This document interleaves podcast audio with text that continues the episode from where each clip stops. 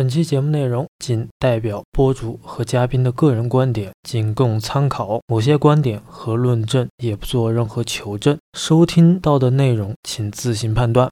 涉及成人内容，请在家长模式下进行收听。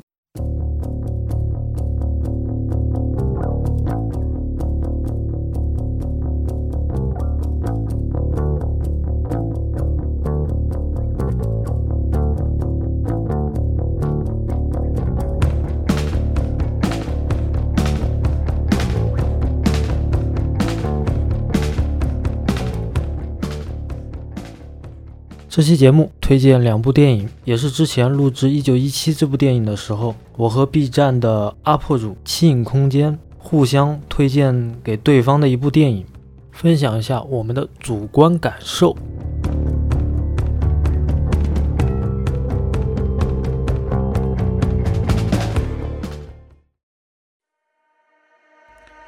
Might have to take off the door. Pull up in a dinger, straight through the hole in the floor with the toddlers. Don't know what you thought, by the end of the night, you be picking up your jaw. Plants, not 10 or 20. Went up in a crop gaff with eggs Benny. Ah. Man's egg got cracked and his legs went jelly. Just know that we're leaving the room with every last penny, no joke. Man, don't boast. Just know it's over when you see ghosts. Spinning back kick might take off your nose. Man, don't want that smoke. Big elbows to the top of the dome. Man, don't want that smoke. Nah. And I'm early. The left hand's fast, but the right hand's sturdy. They know I've been bad from early. 盖里奇导演最新拍的一部电影叫《绅士们》。这部电影我看完之后，我觉得挺有意思的。它比这个两杆大烟枪稍微要弱一点，但是要比他以往的这些作品啊，包括拍过这个什么秘密特工啊，包括这个大侦探福尔摩斯这个系列，可能要稍微好一点。而且这个《绅士们》这部电影就特别，就说难听一点，就特别有点像这种。老白直男这种电影就是特别有意思，而且它是一种嵌套式的这种拍摄手法，以这种戏中戏来讲故事。我觉得它不是拍摄手法了，它是玩的整个这个剧本的一个技巧手法。所以说我还挺推荐，就是今天听我们这期节目的这些听友。对对对，我觉得我也挺推荐这部电影的。其实盖里奇他的整个风格还是特别明显，就是类似于像两杆大烟枪，只是说后来进了好莱坞那些是吧那种风格的东西，少了点因人而饭，就变成了可能有点偏商业化。现在《绅士本》这部电影还是有点回归于他自己本来的那种创作风格，然后再加上很多大牌大的看点嘛。所以说，如果喜欢这种大牌云集，对不对？很喜欢这种故事结构比较炫的这种，其实都可以看一下这个《绅士们》这部电影。而且这部电影特别有意思，我开始看的时候，我还真以为就盖里奇导演拍的特别类似于在导演的这个电影里面没有人可以装逼，就开始他会以一个特别悬疑的一个角度，就是说直接把那个开场的主角给干死了。我心想这电影怎么拍下去？我说这故事大概是什么一个叙事手法？但是我越看到后面就越来劲，我觉得他跟那个马丁斯科塞斯这个老马这个爱尔兰人最大的区别就是，同样是黑帮题材的电影，盖里奇的英式风。带有这种英式幽默，还有一种直男癌、英雄救美的老式套路等元素，在这个电影里面，喜欢英式老白男类型的电影，千万不要错过哦。Boxes and boxes and boxes with the toddlers of your phone. Boxes of bush. All buds, no dust. Boxes and boxes and boxes with the toddlers of your phone. Toddlers. Boxes of bush. Boxes. All buds, no dust. Boxes and boxes and boxes with the toddlers of your phone. Aye.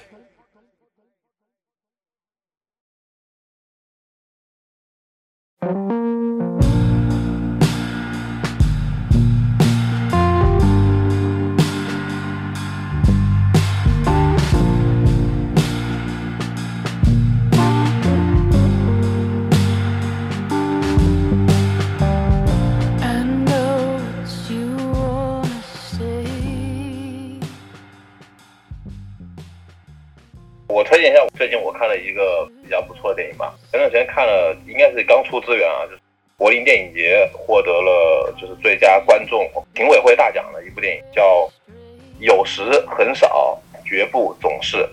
其实就是很，它故事很简单，就是讲了一个十七岁左右的一个小女孩，未成年的一个小女孩怀意外怀孕，然后和她的一个表姐一起去到纽约，然后做人流这么一个故事。故事特别特别简单，没有悬疑，没有说特别大的爆点。我觉得他这个电影里面有一点其实是非常有就是象征意义的，也就是说它里面所有出现的男性角色其实都有一个都有名字非常象征意义在里面。其实你在影片里面你应该如果你看的话，应该有印象比较深，就是一个是他的爸爸，另一个就是在地铁上面有一个猥亵的一个男，然后还有一个就是最后认识的一个小男孩，就这几个男性角色就已经非常体现了，她是一个女导演啊，就这个女导演她的一个观点，他对于男性的看法和对于女性这个对于自己身体支配的这样一个就是一个能力，做做了一个自己的一个一个小实验的一个影片嘛。因为这部影片其实非常非常偏现实主义的，所有的影调和所有的拍摄手法来说，没有做任何过于炫技的东西，就是稳稳的跟着这个人一起去这样一个过程记录下来。然后你能从影片里面得到带入到这个女孩她的情感的变化，因为影片其实没有一个特别明确的冲突点在里面，但是就只是有一个情感线在里面。如果说喜欢安安静静的去感受这个人物的他的情感面的话，嗯我觉得可以去看一看。但是如果说你对于好莱坞这种大片、商业片就是特别敏感，就是特别喜欢那种类型的话，我觉得你要看这部电影可能就看不下去，特别挑人了就。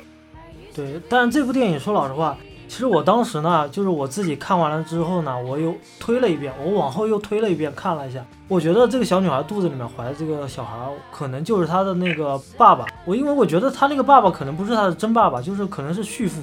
因为那个电影里面有好几个镜头，就是那个小女孩穿衣服啊，比如说穿袜子，对男性的一些看法，就是那个视角、那个镜头就停格在她身上。就我觉得导演为什么没有讲明白，其实是需要大家去思考的。我完全觉得这个电影就是说漂亮就漂亮在这一点，就是有思考的层面在里面。还有个就是庆兄，你刚刚讲到的这种关于这种身体支配这么一件事情，因为开始是在他们那个州好像是不允许有这种堕胎的，如果要堕胎的话是要有家长带领下才能进行堕胎，不光是对于女性对于自己的一种身体支配，而是在于一种呃男性社会的这种秩序下去控制弱势群体。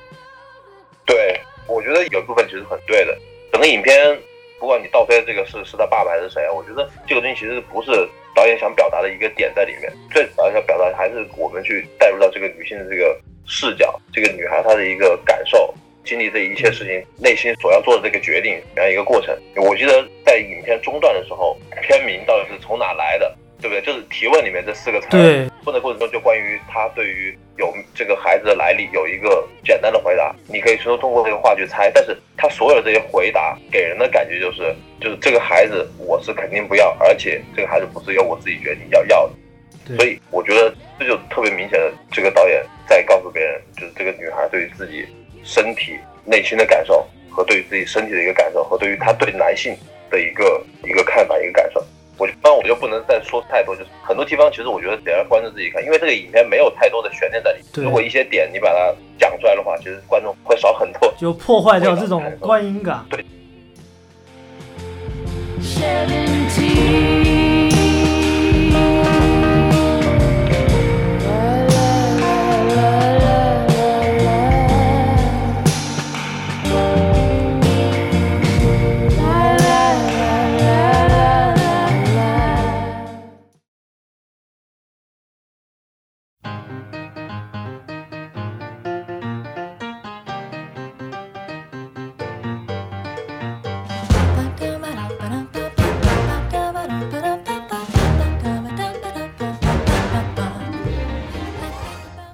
节目的最后啊，推荐一下七影空间最新的节目《色彩的叙事力量》，看七影兄如何用色彩解构爱乐之城。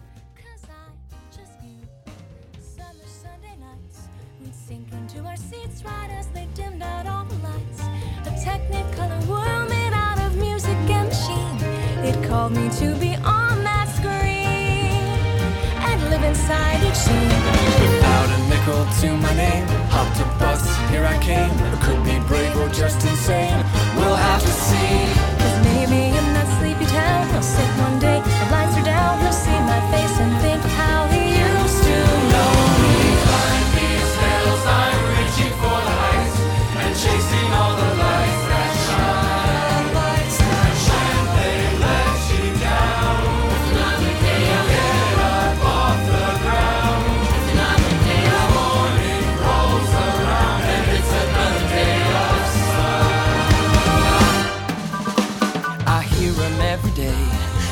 Rhythms in the canyons that'll never fade away. The ballads in the barrooms left by those who came before. They say we gotta want it more. So I bang on every door. And even when the answer's no, when my money is running low, a dusty mic and neon glow are all I need. And someday as I sing the song, a small town kid will come along. That'll be the thing to push him on and go, go.